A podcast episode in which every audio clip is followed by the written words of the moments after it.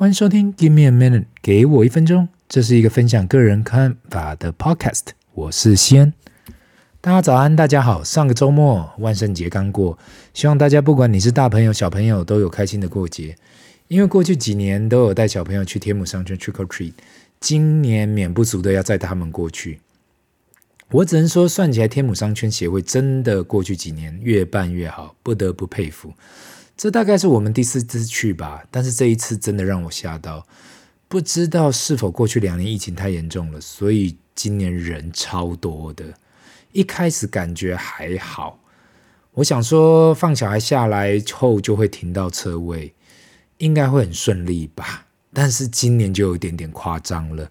一开始我想啊，可能还会下雨，应该不会有很多家长跟小朋友想要去吧。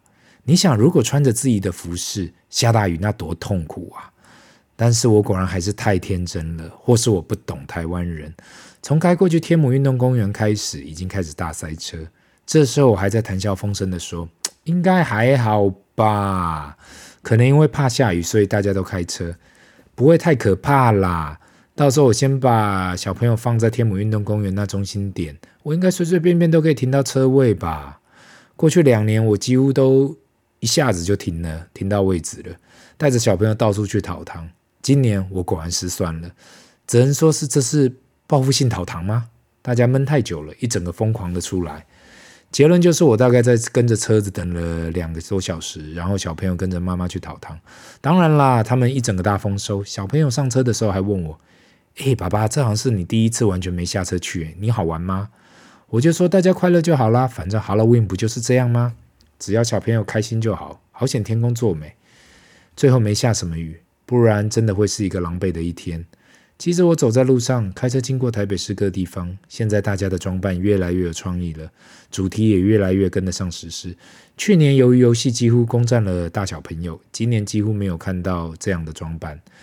我一定要说的就是，Toy Story 系列算是蛮常青的，另外 Marvel 系列也真的是大家比较常看到的。有时候我都在想，好奇怪哦，怎么弄半天有关鬼的主题的装扮好像很少。现在大家好像想要扮什么就扮什么了。今天的主题，小朋友学财商第六集，我们要开始进入比较进阶的话题了。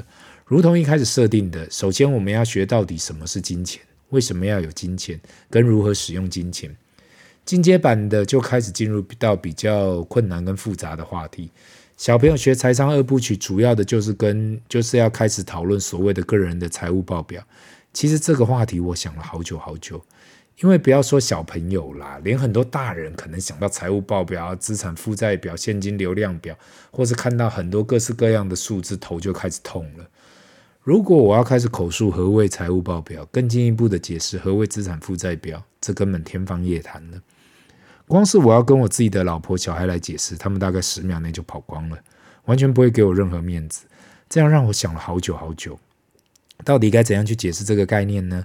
很多时候明知道这个观念很重要，需要跟着我们一生。问题出在到底该怎样去让他们了解呢？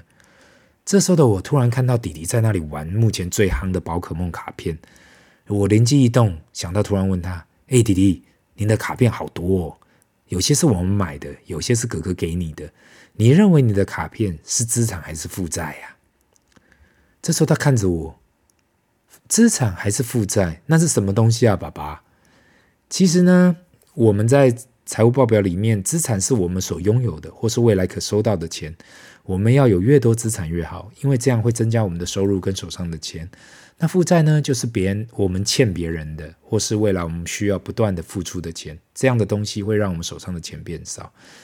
诶，那弟弟，那你觉得我们手上那么多宝可梦卡片，会是资产还是负债呢？这时候他说：“爸爸，这肯定是资产呐，因为我拿到很多好的卡片哦，这些好的卡片肯定是资产，会让我有那么多价值、更多的钱。”诶，但是我就说，弟弟，你有没有想过，很多卡片都是我们花钱去买的啊？你有想过我们花出去的钱吗？因为毕竟这世界上没有白吃的午餐，所以这些卡片也是我们拿钱去换回来的啊。当然，如果我们拿到超值钱的卡片，那这样可以很开心的，因为我们是卡片很有价值嘛，等于这个我们手上的钱变多了。但如果都拿到那种不值钱的烂卡片呢，那就是没有价值的物品啊。所以，我们能不能以偏概全的说这些卡片都好赞哦，应该要细分成，呃，如果这个卡片是好的卡片，它会越来越有价值，那才算是资产。如果这卡片就是一般卡片，那就不能算是一个资产，只连保值的作用都没有，因为只有增加价值的物品或是保值的物品才能算资产。如果无法保值或是不能增加任何价值的，都算是负债呀。弟弟，你好好想一想哦。你看到爸爸的车子跟手机，你觉得那会是资产吗？其实你看到这些都不能算是资产，因为这些东西的价值实质上一直在掉。当爸爸买下它的时候，它的价值就已经开始滑落了。我用个最简单的方式来跟你讲好了。你看到这只苹果手机很漂亮，但是你可能不知道，一年前买的时候算它一百块钱好了，跟现在的价格。一年后的价格啊，其实已经剩下了不到八十块钱，所以这一台手机过去一年已经少了二十块钱了。那车子也是一样的道理啊。其实当我们买下来的当下，这台车的价值已经开始在递减，你可以说是折损也好，跟你的玩具一样。最主要的就是我们付出去的价格，未来已经换不出同等同样的价值。所以更正确的来讲，这些应该算是负债，因为我们每年都还要为他们付出相关的保养费跟月费。这时，他想：“爸爸，有关这概念我已经晕头了。你可不可以用比较简单的解释来让我马上了解？最简单的方法就是去了解你手上这个东西是否可以增加价值，或是为你带来收入吗？如果可以，那这就算是资产；如果这个东西是没有办法带你、没有办法带来价值、任何价值或收入的，那这个东西就不能算是资产。不知道这样你听得懂吗？”其实我不是真的要你马上懂，因为这个观念对很多大人来讲也是很困难。毕竟我们在学校的时候从来没有学过，到底我们人生来讲，对我们人生来讲啊，什么是资产，什么是负债？是的，如果你是商学院的学生，你学过了 balance sheet 平衡表，几乎学财务报表的第一个公式，那就是资产减负债等于股东权益。可是你我真的有去了解到底这怎么样可以帮助我们个人财务上面吗？到底有没有人知道？今天我花了一点点时间来分享有关资产跟负债的观念，而这个观念有太多太多的老师都在分享。那我今天的看法是比较从企业跟个人的财务角度去切入。每个人的基础目标都是试着想要增加自己的资产，减少自己的负债。问题是里面的美感或者每个人对于资产跟负债的定义都不同，所以只能给大家一个大方向。实际该怎样去执行，每个人都需要自己去尝试。如同我过去所提倡的，只有自己动手尝试去做，才能够了解里面的美感。今天的分享就到这里，让我们进入 Q&A 的时间。第一个问题来到，大叔你好，上周末看到韩国首尔这个梨泰院因为万圣节发生了这样的事情，这样的意外，不知道你知道吗？不知道你对这样的意外有什么看法？首先，我要先谢谢这位听众哦。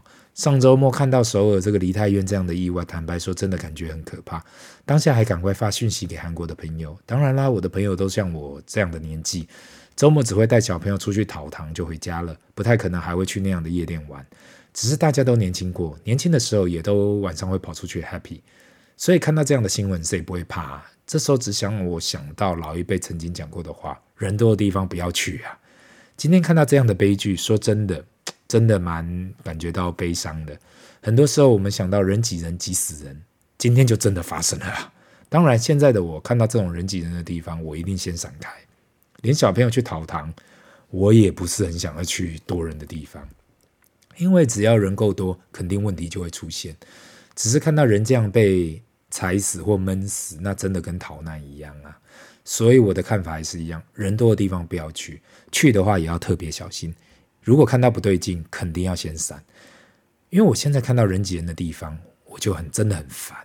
我也不想去这么多人的地方，除非是我小朋友硬要我带他们去乐园，不然我尽量避开。昨天也特别的跟小朋友提到这件事情，因为想说早一点让他们了解，未来他们一定会去夜店，也会晚上出去，也会跟朋友出去。我们做父母是拉不住的，只能说如果他们要去，看到不对劲，一定要先保护自己。那第二个问题是，哎，仙大，过去那么多集里，你好像从来没有听过你是用哪个券商的，可否分享一下？不管是台湾或国外的都可以，因为听了你的节目，让我想要尝试一下你所提到的方法，特别是你推广的，不管怎样，先开户再说。谢谢大大。呃，过去我从来也先谢谢这位听众啦。过去我从来没推广任何的券商，是因为没有公司找我广告啊，所以我推荐的给大家。如果大家使用后有问题，大家还来怪我，这也是为什么我长期都没有推荐任何券商。但既然你问到了，也实在太多人问这问题，我只好拿我自己出来当例子。如果你要问台湾的券商，我自己是使用元大、富邦跟国泰，有些当然是因为人情压力下开户的。但是其实大致上都差不多啦，所以每个人可以稍微看一下哪个比较适合自己。而美国的券商呢，我是有开 TD Ameritrade and First Trade，当然没有券商有找我来广告，所以我没有做很特别的哪一间的推荐。现在竞争那么激烈的环境下，其实差异性已经没有这么大了。说真的。我的建议都是先把户头开好，这样未来你要做什么事情都比较方便。今天你真的不想要投资也没有关系，你就不要入金就好，入金到你的户头，但至少你把这手续先处理好。过去我曾经看过一个调查，对金融商品来说，最大的阻力啊，投资阻力就是开户，没有开户，所以就是不愿意投资。但最重要就是你一定要有那个愿力，有那个意愿开始。很多时候，如果你真的动手开始去做，错中学也是一门学问。希望有回答到你的问题。那今天就到这里。如果有什么问题想问，麻烦留言，不要忘了按赞及订阅。Give me a minute，给我一分钟，拜。